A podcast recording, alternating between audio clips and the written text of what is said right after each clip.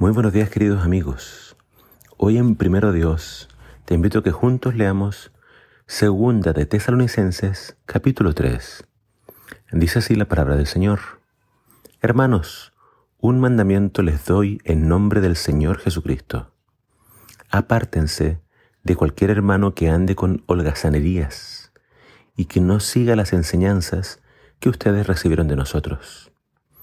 Ustedes saben bien que deben seguir nuestro ejemplo, y a nosotros jamás nos vieron sin hacer nada. Cuando queríamos comida, la comprábamos. Con fatiga y cansancio trabajábamos día y noche para no ser una carga a ninguno de ustedes. Y no se trataba de que no tuviéramos el derecho de solicitar el sustento, sino de que queríamos enseñarles con el ejemplo. Estando aún entre ustedes, pusimos una regla. El que no trabaja, que tampoco coma. Sin embargo, nos hemos enterado de que algunos de ustedes no trabajan y se pasan la vida sin hacer nada. En el nombre del Señor Jesucristo, les ordenamos a dichas personas que se pongan a trabajar tranquilamente para ganarse la vida. Hermanos, nunca se cansen de hacer el bien. Si alguien se niega a obedecer lo que decimos en esta carta, Señálenlo delante de todos y no se junten con él para que se avergüence. Pero no lo tengan como a un enemigo, sino repréndanlo como a un hermano. Que el Señor de paz les dé paz en todo tiempo y en cualquier circunstancia. El Señor esté con ustedes. Pablo termina su carta a los tesalonicenses hablándoles de un tema que no que de no solucionarse debía tratarse mediante disciplina eclesiástica. No sabemos las razones, pero lo cierto es que en la iglesia había algunos individuos que se negaban a trabajar y esperaban que el resto de los hermanos los sustentaran. Pablo se opuso enérgicamente a esta práctica. Lo bueno de Pablo es que él no solamente enseñaba por precepto, sino que también enseñaba con el ejemplo. Él y sus compañeros trabajaban de día y de noche para autosustentarse.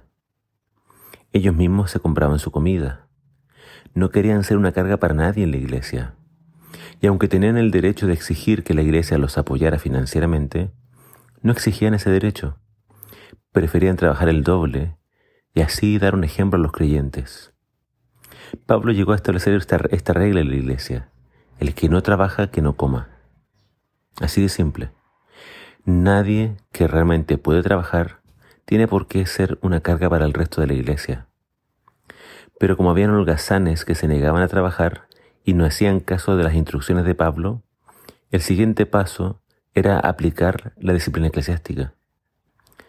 Los rebeldes o desobedientes a estas normas debían ser señalados y los discípulos debían apartarse de los tales, así como una podríamos decir ley del hielo o algo parecido. La disciplina no es para aplicar venganza, no debe ser hecha con ira ni enojo. El hermano no debe ser tratado como un enemigo. Si el hermano se arrepiente y cambia y deja de hacer lo que estaba haciendo, se le debe recibir, se le debe perdonar.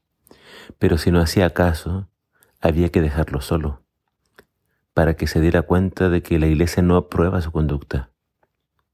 La disciplina es para hacer reaccionar a los hermanos, es para que entiendan que están actuando mal. La disciplina fue diseñada para mantener, mantener el orden en la iglesia. Se debe respetar a los líderes y se deben acatar las instrucciones. Todo creyente debe pertenecer a una familia espiritual, que es la iglesia. Si no perteneces a una iglesia, no tienes ese apoyo y ese respaldo que todo hijo de Dios necesita para llegar al cielo. Si no vas a la iglesia, no tienes a nadie que te reprenda de vez en cuando. No tienes a nadie que te señale y te diga en qué estás fallando. Nos necesitamos los unos a los otros. Que el Señor nos ayude a estar en paz con todos. Que Dios nos conceda unidad y armonía dentro de la iglesia.